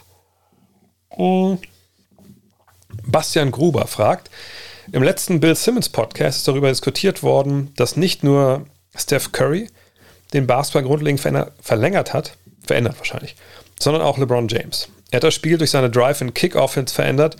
Derzeit sind viele offensive Systeme darauf aufgebaut. Mich würde interessieren, was du darüber denkst. Kannst du dem zustimmen? Mm. Mm, schwierig so ein bisschen. Ähm, Drive and Kick hatten, hatte man natürlich in einer gewissen Art und Weise schon, schon länger. Was aber natürlich in, also gerade in Miami äh, dazu kam, war eben Pace and Space. Und ähm, da muss man aber erklären, was das überhaupt bedeutet, Pace and Space, oder Space and Pace. Äh, das heißt zum einen natürlich Pace, also ne, Spielgeschwindigkeit, aber ist eben auch Space. Und mit dem Space meinte man, ja gut, wir spielen zwar mit Chris Bosch auf Center, aber Chris Bosch steht in der Ecke einer Dreierlinie. Sprich, wir haben eine Menge Platz für Drives, für Kicks, lange Wege für die Hilfe. Und da muss man mal verteidigt bekommen, wenn LeBron reinzieht, du musst Hilfe schicken, der passt den Ball raus zu Bosch in der Ecke und nimmt den Dreier. Äh, oder wenn ne, die Defense vom Flügel runterkommt, geht der Ball hoch zu Ray Allen oder solche Geschichten. Also das, da kann man schon sagen, also ich glaube, seine Präsenz mit seiner Physis, mit, mit seinem Antritt und diese Kombination hatten wir in der Geschichte der NBA ja, ja wenn wir sie überhaupt hatten, äh, nicht wirklich nicht oft. Ich würde argumentieren, wahrscheinlich hatten wir sie noch nie in der äh, Beziehung. Naja, dann ist es halt so, dass solche Sachen dann natürlich auch kopiert werden und man schaut, auch wenn man jetzt keinen LeBron hat, der da einfach nur jeden Spieler stellenweise mit einem Schritt schlagen konnte und dann den Ball rausgepasst hat, dann schaut man aber zumindest mal einen Spieler in Situation bekommt, dass sowas passiert. Man guckt euch Oklahoma City damals mit, äh, mit Russell Westbrook an. Also ja, mit Russell Westbrook hat man jetzt auch nicht die großartig komplizierten Systeme gespielt. Ist es jetzt aber auch nur auf LeBron zurückzuführen? Zum Teil bestimmt ja, aber ich, ich denke, das war einfach auch eine Entwicklung, die auch ein bisschen was mit, mit Dirk zu tun hat. Ne? Mehr Big Men, die geworfen haben oder generell eine bessere Ausbildung von Big Men, die man dann draußen stellen konnte. Eric Spurtstra mit, äh, mit seiner Idee wirklich auch dann ne, positionless Basketball spielen zu lassen, hat auch dann einen großen Beitrag dazu geleistet. Wenn wir uns erinnern, auch die Seven Seconds or Less Suns mit jemanden wie Morris Stoudemire, der nun wirklich kein Stretch Bigman war, aber der dann eben früh in diese Pick and Rolls gerannt ist mit Steve Nash, der eine Menge Platz hatte zum Abrollen, da waren die Schützen draußen. Das war ja auch schon sowas in der Richtung, ähm, also eine richtige Revolution an LeBron. Alleine, wie es bei Curry in dem Sinne ja war, dass diese Dreier aus dem Dribbling salonfähig wurden äh, und dieses das Movement abseits des Balles ist bin gespannt, wann das jetzt wirklich auch dann ankommt, ne? dass es Kids das halt auch noch viel mehr machen und das auch besser wird. Äh, aber ne, dieses drei aus dem Dribbling knallen und hoch und, und Eis einfach bestrafen, diese, die Defensive, dann wo der Blocksteller halt absinkt und den Dribbler in der Zone erwartet, ähm, oder Drop Defense. Ähm, das ist, glaube ich, was, was ich dann schon revolutionärer sehen würde als jetzt bei LeBron, denn diese, diese Physis, die kann man ja nicht unbedingt lernen. Ähm, dieses Werfen wie Curry natürlich irgendwie auch nicht, aber es gab genug Jungs, Damon Lillard natürlich ein großes Beispiel, Fred Van Vliet, die dann das relativ schnell auch machen konnten. Und so hat man da jetzt einen neuen Stil geprägt, denke ich. Das kann man sagen. Und das hat LeBron vielleicht auch, aber eine Revolution, glaube ich eigentlich ehrlich, er sagt nicht. Also ich habe den Podcast auch nicht gehört. Ich weiß nicht, wo die das genau dann festgemacht haben. Open for a Reason fragt, was hat Boogie Cousins einst zum mehrfachen All-Star gemacht? Was war so besonders in seinem Spiel? Ich habe leider erst begonnen, mich für die NBA zu interessieren, als seine Prime schon vorbei war. Alter, sind wir schon am Punkt angekommen, wo, wo Boogie Cousins schon Vintage ist. Da, da, ich, es hört nicht auf. Ich werde immer, immer älter und wird immer mehr mir hier im Podcast vorgeführt. Aber danke für die Frage auf jeden Fall. Boogie Cousins, also wenn man bei bkref.com mal auf seine Zahlen guckt, dann sieht man ja, dass er seine Karriere in Sacramento gestartet hat. Und es hat eine Weile gedauert, ähm, ne, bis er da so wirklich vielleicht auch ankam. Aber schon im zweiten Jahr 18 und 11 gebracht, ne, mit, mit 2,7 Stocks. Ähm, und dann in seinem Peak, ich kann das ja gerade mal hier zusammenrechnen lassen, also wenn den Peak mal wirklich dann in seiner vierten Saison starten lassen, und dann nehmen wir mal das ja, wir nehmen das ein Jahr noch ruhig mit rein, äh, nach seinem Kreuzbandriss. Dann sind wir bei 25,2 Punkten, 12 Rebounds, 3,4 Assists, 2,9 Stocks, Dreierquote von 35 Prozent und äh, Zweierquote 48,7. Was hier jetzt leider ein bisschen verwaschen ist, in den ersten beiden Jahren seiner Prime hat er noch keine Dreier genommen, das kommt erst danach und ähm, trifft dann auch wirklich als Stretch Big Man eigentlich echt ganz gut. Ähm, Cousins ist mit 2,8 Meter ja kein Seven-Footer, aber er ist jemand, der bullig in die NBA kommt. Ne, kommt ein bisschen als Problemkind, sage ich mal, da aus Kentucky. Ähm, aber geht an fünfter Stelle nach Sacramento und ich weiß, dass man damals nur relativ schnell aus der Draft gesagt hat, hey, wer weiß, vielleicht ist Sacramento auch das Team, das diese Draft hier 2010 gewonnen hat. Und nur um es kurz nochmal zu erzählen, damals in der Draft Nummer 1 John Wall, der auch von Kentucky kommt, Evan Turner, Derek Favors, Wesley Johnson gehen noch vor ihm weg. Uh, und alles in allem, wenn man so mal auf Value over Replacement guckt, genau, Paul George an Nummer 10, Gordon Hayward an Nummer 9 ähm, und Marcus Cousins ist da, was Warp angeht, dann Platz 4. Egal. Ähm, jedenfalls, er kommt rein, das Sacramento hat relativ schnell auch Probleme. Das war auch so ein bisschen sein Ruf aus äh, Kentucky-Zeiten, dass er ein bisschen schwierig ist, hat wirklich, überwirft sich da mit mehreren Coaches. Und man fragt sich immer so ein bisschen, okay, ist es jetzt, ne, sind sie Kings? Die ihm so zusetzen mit ihrer Instabilität, die sie so in der Franchise haben, oder ist er einfach selber ein totaler Querulant? Und man stellt sich relativ bald raus, ja, das ist schon, also er ist schon nicht ohne, aber er liefert dann ab. Und dann gibt es einen Trade mit New Orleans und man denkt, er und Anthony Davis, äh, Big Ball, Bully Ball, dass das klappt. Ja, und dann kommt der Kreuzbandriss oder zuerst die Achillessehne. Ich weiß gar nicht mehr, eins von beiden. Und äh, ja, danach äh, fehlt ihm ein bisschen die Schnelligkeit, die ihn vorher ausgemacht hat. Ne, ähm, äh, damals in Golden State, ich weiß noch beim allerersten Spiel, was er dann für Golden State macht nach dieser langen Pause. Ähm, ich glaube, zuerst die Achillessehne. Ne? Ähm, da, da läuft er wie auf Eiern. Das war bei den Clippers. So, ne? Und da waren wir auf dem Podcast-Trip auch. Und ähm, kann ihn dann auch in, in den NBA Finals, äh, macht ein paar gute Spiele sogar, ne, aber man merkt einfach, da, da ist nicht mehr so viel drin. Dann kommt der Kreuzbandriss, naja, und seitdem fehlt ihm einfach die Athletik, so die Explosivität, die er mal ein bisschen hat. Er war nie so der, der Typ, der above the rim gespielt hat, er kam einfach mit, mit seiner Power, mit einer gewissen Schnelligkeit, mit dem Wurf und die ist ihm einfach abhanden gekommen und seitdem ist er halt einfach, ja, Schatten seiner selbst leider. Florian M. fragt, war es richtig, dass die BBL das Spiel Würzburg gegen Bayreuth spielen lassen hat? Was hältst du von dem nachträglichen Statement der Liga?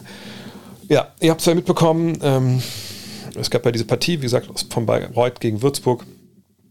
Und ähm, beide Teams wollten das Spiel nicht verlegen lassen. Wenn ich es richtig verstanden habe, ähm, Würzburg auch, weil sie ein paar Spieler hatten, die irgendwie schon Symptome hatten, ein bisschen krank waren. Dann gab es aber wohl, und jetzt muss ich ehrlich sagen, totale Kacke, weil ich hatte Florian Keinzinger angerufen, weil ich noch einen Tweet dahingehend abgesetzt habe, dass ich geschrieben habe, ich habe es nicht ganz verstanden, warum wir dieses Spiel hat stattfinden lassen. Und ich habe also Florian Keitzing ist ja der quasi der Architekt von diesem Hygienekonzept der, der DFL und der BBL, der auch schon mal im Podcast hier war. Und ich habe leider es nicht geschafft, ihn zurückzurufen. Wie gesagt, danke, danke Bibi und Tina. Ähm, und äh, so wie ich es verstanden habe, gab es eine PCR-Testung von beiden Teams dann vorher. Da war wohl alles negativ und dann hat man von der BBL gesagt, ja gut, dann könnt ihr auch spielen, so, ne, dann müssen wir nicht verlegen, wenn ihr eben, ich glaube, acht braucht man ja auch, ne, fähige Spieler habt. Und hat man gespielt. Ja, und danach hat man gesehen, in Würzburg im Nachklapp, glaube ich, elf oder zwölf positive Corona-Fälle. Und man fragt sich natürlich, wie, wie kann das passieren, dass man so ein Spiel halt durchgehen lässt. Und die Liga hat danach äh, ein Statement gemacht, was da hat man schon relativ schnell gesehen bei dem Statement, das hat sicherlich ein Jurist verfasst, ähm, wo im, also nach dem dritten Mal lesen habe ich dann auch, glaube ich, verstanden, ähm, aber ich habe auch nur Sport studiert und das noch nicht mal abschließend äh, richtig. Ähm, da stand im Endeffekt drin, naja, also wir haben ja Regeln und Statuten, nach denen ist alles super gelaufen und äh, wurde alles erfüllt und deswegen haben wir auch nichts falsch gemacht. So. Und das stimmt sicherlich auch. Ne? Die PCR-Testung, die ja sehr, sehr sensitiv ist, ne? diese Schnelltests sind ja eher dafür da zu messen, ob jemand äh, wirklich infektiös ist. Ne? Und PCR ist dafür da zu messen, hat jemand Virus in sich. Das hat beides seine Vor- und Nachteile. Aber die PCR ist viel, viel genauer. Ähm, und die war negativ. So jetzt im Nachhinein, also Basti Doret, wenn das mal auch nachlesen wollt auf Twitter, hat er relativ viel darüber getwittert, weil er auch betroffen ist. Ähm, hat dann geschrieben, so, ja, aber mehrere Jungs hätten ihm halt irgendwie bestätigt, naja, das waren jetzt nicht die unangenehmsten äh, PCR-Testentnahmen. Also wohl nur so vorne in der Nase so ein bisschen rumgebohrt. Und wenn ihr schon mal einen PCR-Test gemacht habt, dann wisst ihr, nee, das ist halt nicht richtig. So, das muss halt so tief rein. Ja, also ich sag mal so, PCR-Tester gehen wirklich hin, wo es weh tut. Zumindest ist bei mir immer so. Ähm, oder meine Frau macht es einfach so, weil sie mich sich rächen will für Zeiten wie jetzt, wo ich hier fünf vor zehn am Freitagabend immer noch Podcasts aufnehme. Aber ne, das wurde wohl nicht richtig gemacht. So. Und so kam das wahrscheinlich zustande. Ich sage alles wahrscheinlich, ich habe nur das gelesen, was da halt auch stand, dass diese positiven Spieler da durchs Netz gehuscht sind. Ich sehe das alles ähm, pragmatisch und ich weiß nicht, ob ich da jetzt zu pragmatisch bin. Äh, ich sag, ich bin kein Jurist. Ich weiß nicht, was das für ein Rattenschwanz nach sich zieht. Das danach irgendwie, dann wollen das ja alle machen, alle wollen verlegen. Keine Ahnung, kann ich nicht beurteilen. Ich, ich ähm, leite auch keine Liga.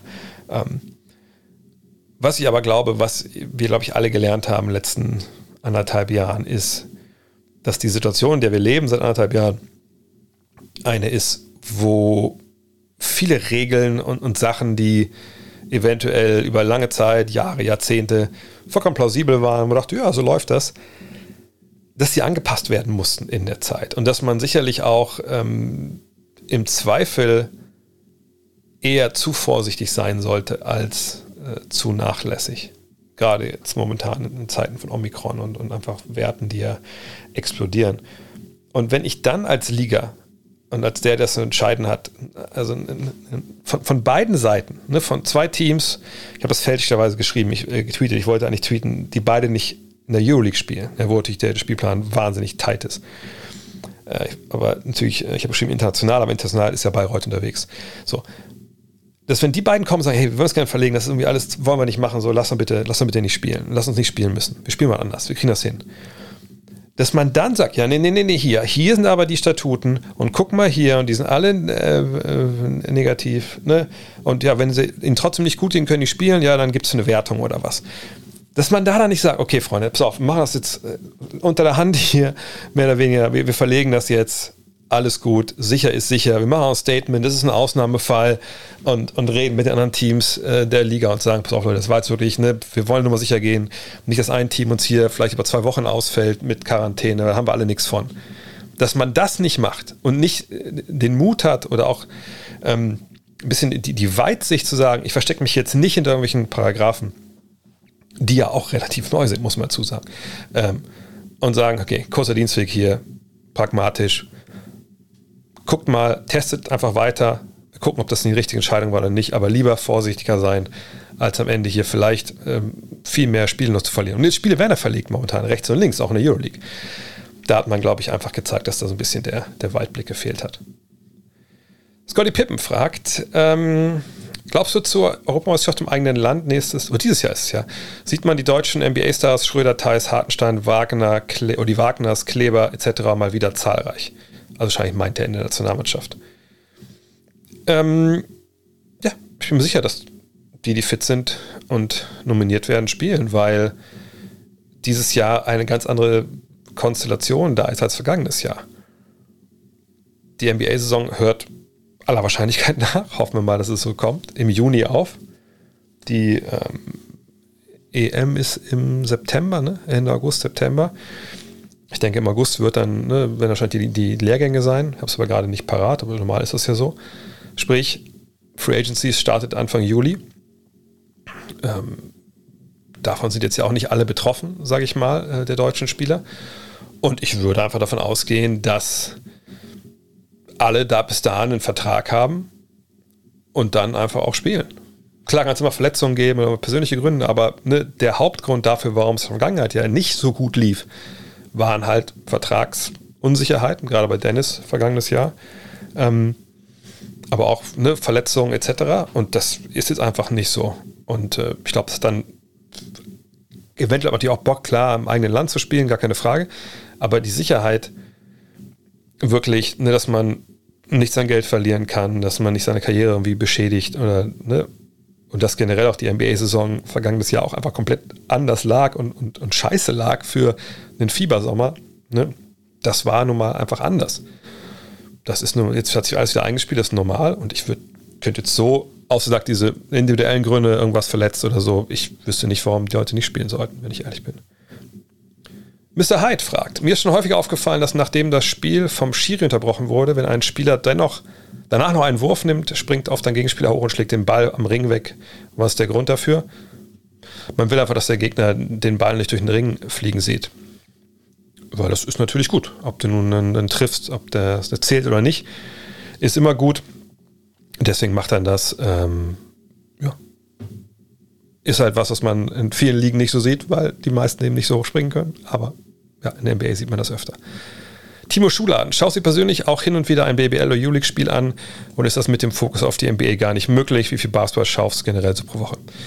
Ich versuche es ab und zu immer mal wieder, Euroleague oder äh, BBL, aber ich suche mir da wirklich so die Rosinen raus oder es muss mal irgendwie reinpassen, dass und das war in den letzten anderthalb Jahren viel weniger, muss ich sagen, dass ich auch mal zu Hause bin und keiner da ist und ich aber nichts zu tun habe und dann gucke ich auch mal ein andere, noch ein Spiel daraus. Ähm, ja, es ist schwieriger geworden. Äh, naja, und ähm, Euroleague mehr als BBL, muss ich sagen. BBL auch nur, wenn irgendwie Kracher dabei sind oder wenn ich, äh, keine Ahnung, weiß ich, fahre zu Per Günther, dann gucke ich mir vorher mal ein, zwei Spiele von Ulm an. Ähm, wie viel Basketball ich generell schaue. Aber das ist jetzt nicht Spiele an sich, sondern es ist jetzt auch eine Instat, Highlights, keine Ahnung. Äh, Würde ich sagen, pro Tag sind sicherlich so zwei Stunden.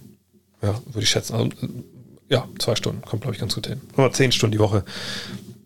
Da ist, glaube ich, ein guter Mittelwert. Manchmal wird es eventuell ein bisschen mehr sein, aber in der Regel wahrscheinlich ein bisschen weniger. Letzte Frage heute. All Black. Du hast in deinem letzten Podcast vom Rebuild mit jungen Spielern, aber auch notwendigen Veteranen erzählt. Die Jungen sollen sich bei den Erfahrenen etwas abschauen und Fragen stellen können. Wie war das bei dir in deiner Karriere? Hat dich das Training als Junger mit den großen Jungs auch so weitergebracht? Von welchen All-Stars also Altstars durftest du lernen. Ja, na klar. Also ich meine, das ist ja in, finde ich, in der Fieberwelt ja auch total mit eingepreist. Sicherlich ist es in der in USA auch, wenn man Highschool und, und, und, und College sich anschaut, wenn man alle vier Jahre am College bleibt, hat man natürlich auch da gewisse Veteranen, die so vorne weggehen. Aber die sind natürlich nicht zehn Jahre älter, sondern drei Jahre maximal. Äh, in der Fieberwelt ist es natürlich ein bisschen anders. Ne? Du kannst eine Jugend natürlich auch bei ein, zwei Jahrgängen, äh, ein Jahrgang in der Regel höher mitspielen. Du kannst aber auch natürlich schon, wenn du in meiner Zeit war es ja noch A, B, C, D oder ABC-Jugend und dann, äh, dann Minis. Da konntest du auch in der B-Jugend mal vielleicht bei den Herren mal mit reinschnuppern, einfach nur so, oder vor allem aus der A-Jugend dann bei den Herren.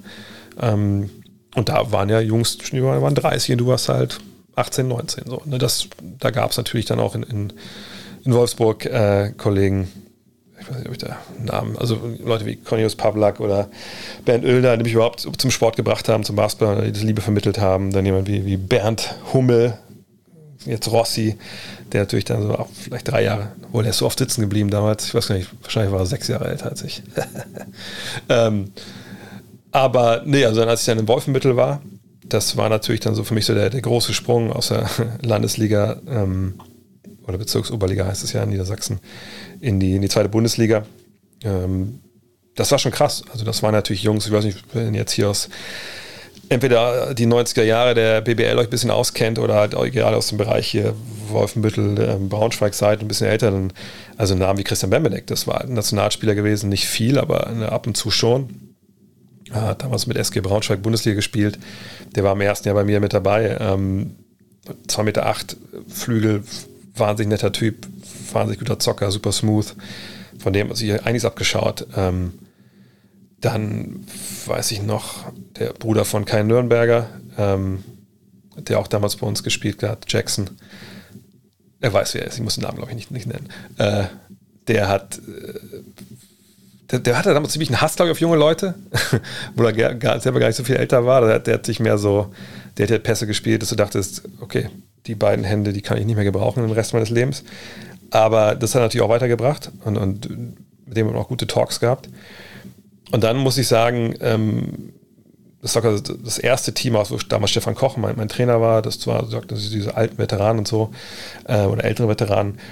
Und dann aber in meiner zweiten Tour dann äh, mit einem anderen Trainer, wo das Team auch ausgewechselt wurde, da hatten wir natürlich, naja, den Sohn werdet ihr kennen, wenn ihr Fans der New York Knicks seid. Also ne, Miles McBride bei den New York Knicks, der Vater Walt McBride, also Walter McBride, der ähm, der hat in Hannover gespielt, in, äh, bei uns in Wolfenbüttel natürlich auch, ähm, im Süden glaube ich auch in Koblenz oder so, zweite Liga, bisschen erste Liga. Der war dann, ich glaube damals 29, ich war wie, wie alt war ich denn? Wann ich denn da, wann kam der denn zu uns hin? 94, 95, da war ich so 21, 22. Und das war einer, den ich im Training halt auch verteidigt habe. Und das war wirklich krass. So, weil das war einer, der war halt wirklich äh, nach seiner Zeit, Xavier war der im College, der war im, äh, bei den Pacers, damals gab es ja noch so Pre-Training Camps, da war der mit dabei. Und das war ein Scorer, ne? das war ein Typ, der war ein bisschen kleiner als ich, glaube ich, ja, ein Zentimeter vielleicht kleiner, aber halt ein bisschen so das, was Tony Horn für in der Frage dafür Franz Wagner hatte. Ne? Der hatte ein ganz anderes Selbstverständnis. Klar kannte ich das so ein bisschen auch vom, von meinem Highschool-Jahr. Aber das war ein Zocker, ne? das war einer, der hat dich auch verprügelt, obwohl er im Angriff war. Ähm, das hat mir echt eine Menge beigebracht. Ähm, leider habe ich nie so diese Cutthroat-Mentalität, die der hatte, äh, mitgenommen. Aber habe so halt, halt relativ viel von dem halt auch ne, mitnehmen können und, und gelernt. Äh, jemand wie, wie Matze Heiden, äh, ehemalige Götter, Göttinger Legende, den wir dann hatten, so ein wahnsinniger Dreierschütze, von dem habe ich auch noch einiges mitgenommen.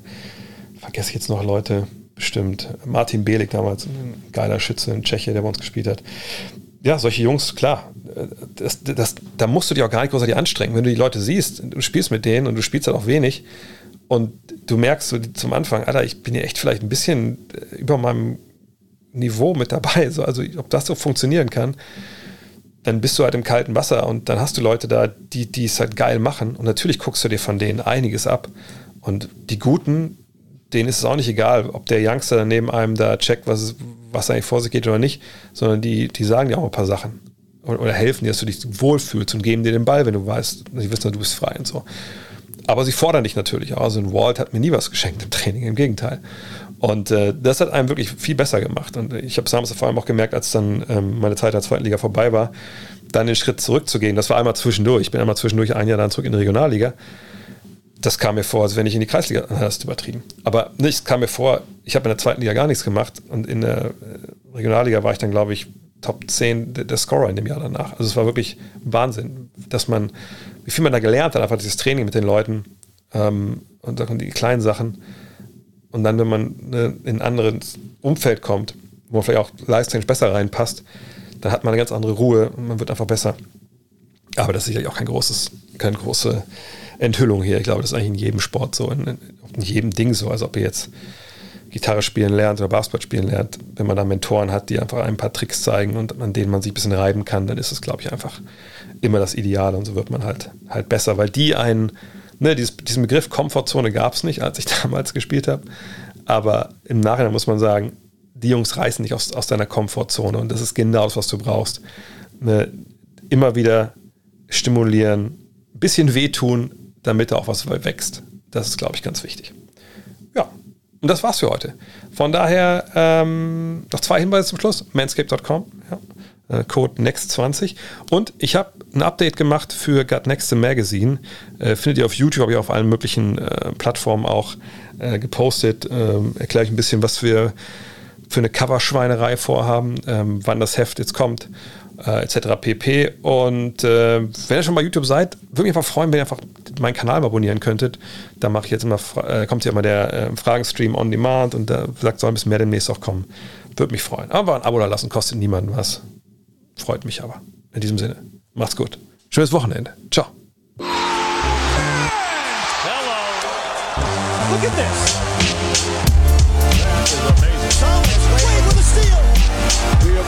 of Dirk Nowitzki. What he's always dreamed of, hoping to have another chance after the bitter loss in 2006.